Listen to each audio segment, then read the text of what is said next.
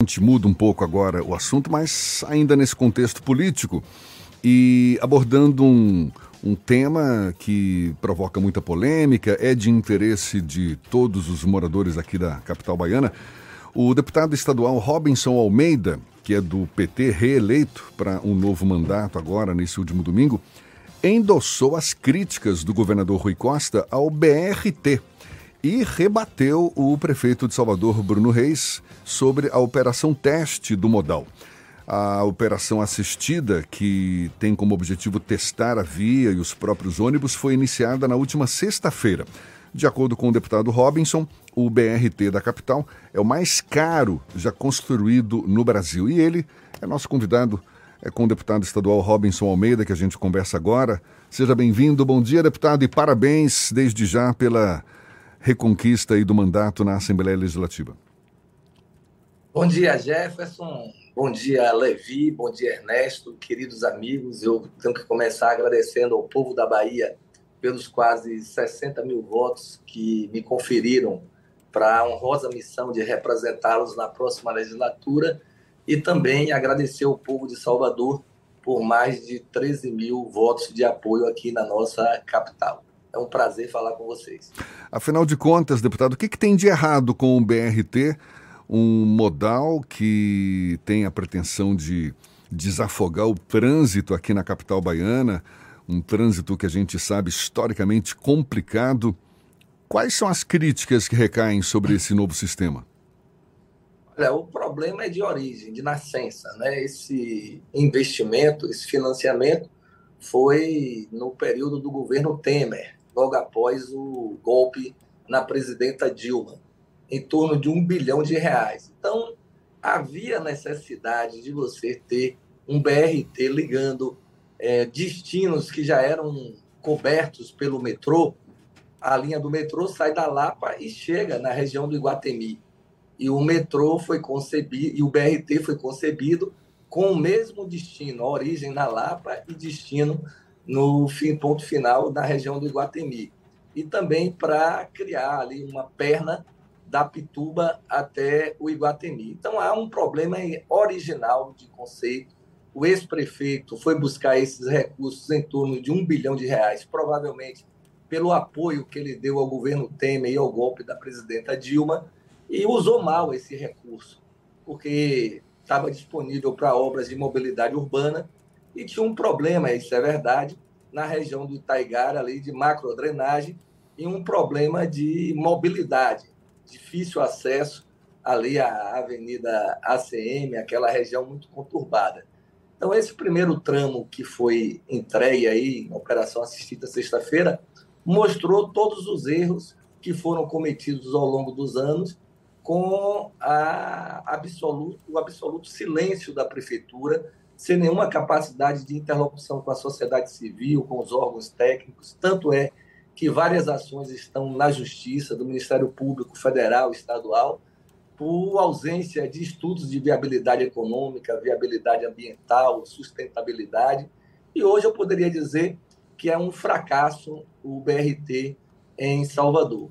Você passa por lá, vê as estações vazias, a população não aderiu, não há demanda de fluxo naquela região, especialmente para Lapa, e o BRT atendeu a mais uma questão do transporte individual, construindo novas vias, novos viadutos, do que o transporte coletivo ao que foi proposto. Então, é um modal muito caro, ser quase 300 milhões para 4,5 km, um dos mais caros do Brasil e do mundo, e que não transporta pessoas. Então é um mico, é, infelizmente, porque é dinheiro público, que o grupo do ex-prefeito de Salvador né, levou à frente um projeto megalomaníaco que vai alterar, impactar ambientalmente a cidade naquela região toda, da Garibaldi, da Lucaia, da Avenida Juraci Magalhães, chegando até Iguatemi, uma das regiões ainda mais arborizadas então da cidade, mais preservadas. E isso tudo foi objeto de crítica, de sugestão, de opinião e foi feito no estilo do passado. Pegou um trator, literalmente, passou por cima das avenidas e passou por cima da sociedade civil. Deputado, bom dia, Ernesto aqui. Uh, deputado, a gente vê que Salvador, historicamente, uh, houve uma resistência muito grande a aderir a um modal de alta capacidade. A cidade foi uma das últimas entre as grandes capitais a aderir ao sistema metroviário. Né? Agora o problema está criado. Já teve, agora né, nessa última fase que o metrô de Salvador é, entrou nos trilhos de verdade, saiu do papel e, e, e, é um modal extremamente importante, mas há uma tensão permanente entre o governo do Estado e prefeitura por conta da integração, da, do debate sobre composição tarifária, a integração com o sistema metropolitano de transporte, que é, que é uma urgência. Está colocado o pepino, foi investido mais de um bilhão de reais, o sistema BRT está em fase de teste, tem o metrô e tem o sistema convencional de ônibus.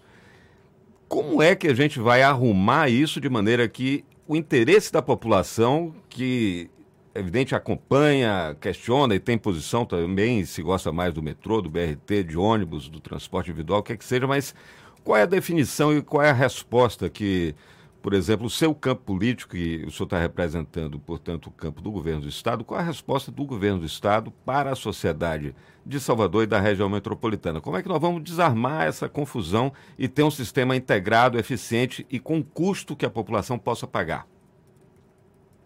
Olha, Ernesto, lhe cumprimentar e dizer que há cerca de 10, 12 anos atrás, Salvador era a pior mobilidade do Brasil a cidade praticamente não andava. Você marcava um compromisso e tinha que sair de casa uma hora antes, sem a garantia de chegar. E o governo do estado chamou para si a responsabilidade do metrô, em Wagner, Dilma, e depois com Rui, o metrô virou uma realidade, e hoje ele se expande até Águas Claras, sendo um dos maiores metrôs do Brasil em termos de quilômetros de linha e isso realmente mudou a mobilidade da cidade.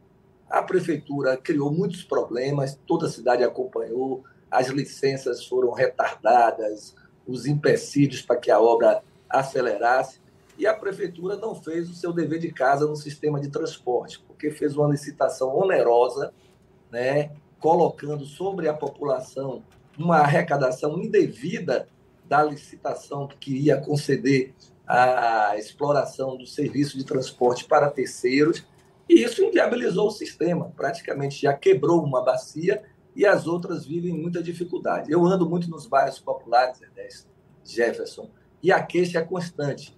Não há ônibus para alimentar o sistema de metrô.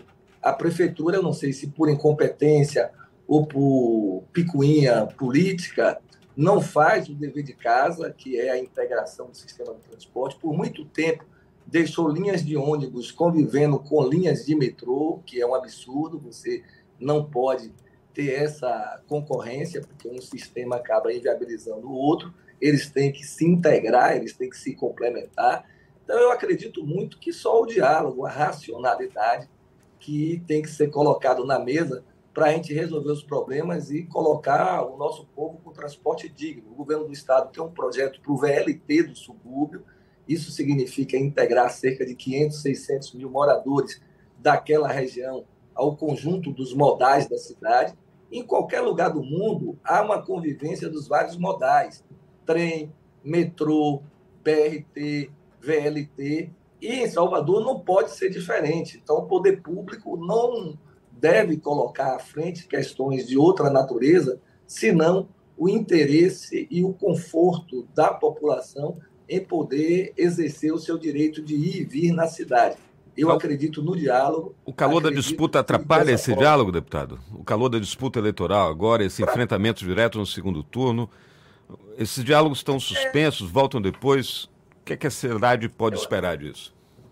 Eu acredito que não deveria atrapalhar, mas o prefeito de Salvador transformou a prefeitura num comitê eleitoral do seu criador e, infelizmente, está utilizando é, o poder público municipal para fazer campanha e não para cuidar da cidade.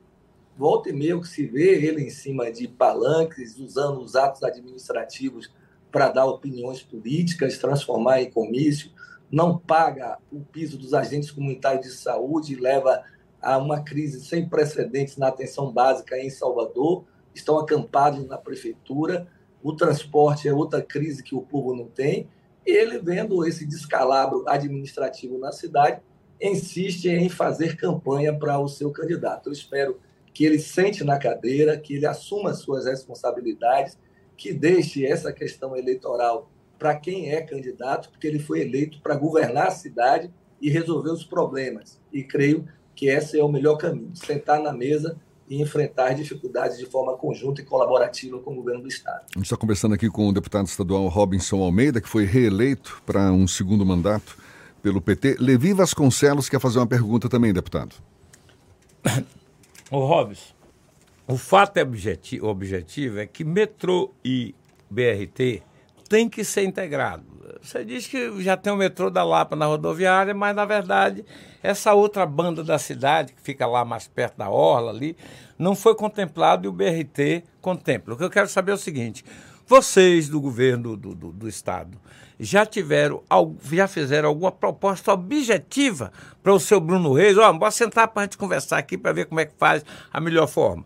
Que o metrô presta um grande serviço, não tem a menor dúvida. Eu tenho amigos que moram em Lauro de Freitas que são usuários, é, é, o, vezeiros em usar o metrô, mas o metrô também ainda funciona muito abaixo de sua capacidade. Tem alguma proposta objetiva? Vamos sentar e conversar para ajustar? Olha, Levi, ele cumprimentando, né, desde o começo, desde o nascedouro, né, a prefeitura não ouviu ninguém. Né, os grupos ambientalistas da cidade, o Gambá, nacionais como o Greenpeace, é, o IAB, o Instituto dos Arquitetos, a sociedade civil, todo mundo pediu para conversar sobre essa solução e ela já nasceu tronta, já nasceu troncha. Ela já nasceu porque, Levi, você fala dessa banda da cidade, ela já era atendido pelo sistema convencional de ônibus. Né? Qual é a vantagem econômica você ter um BRT a um bilhão de reais instalado em uma região coberta pelo sistema tradicional de ônibus? Porque, como eu falei, é a convivência. Então, tinha um problema de macrodenagem, de mobilidade na região do Taigara, que esse recurso, por isso que ele ficou mais caro, por isso que ele custa quase 300 milhões, porque a maioria da obra foi de investimento para esses problemas e não para construir as vias exclusivas do BRT. Se você olhar a demanda de passageiros da região do Nordeste, da Santa Cruz, da Pituba, do Itaigara para Lapa, não existe essa demanda. Já viu a cobertura.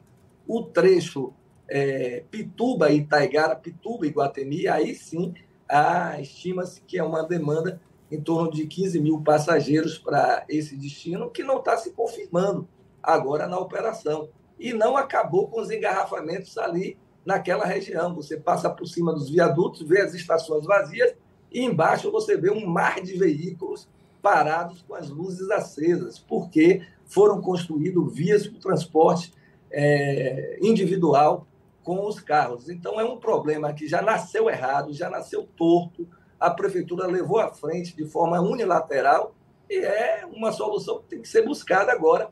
Qual é a alternativa melhor para servir a população dos modais mais adequados, mais eficientes, mais baratos para exercer o direito de ter um serviço público de transporte de dignidade.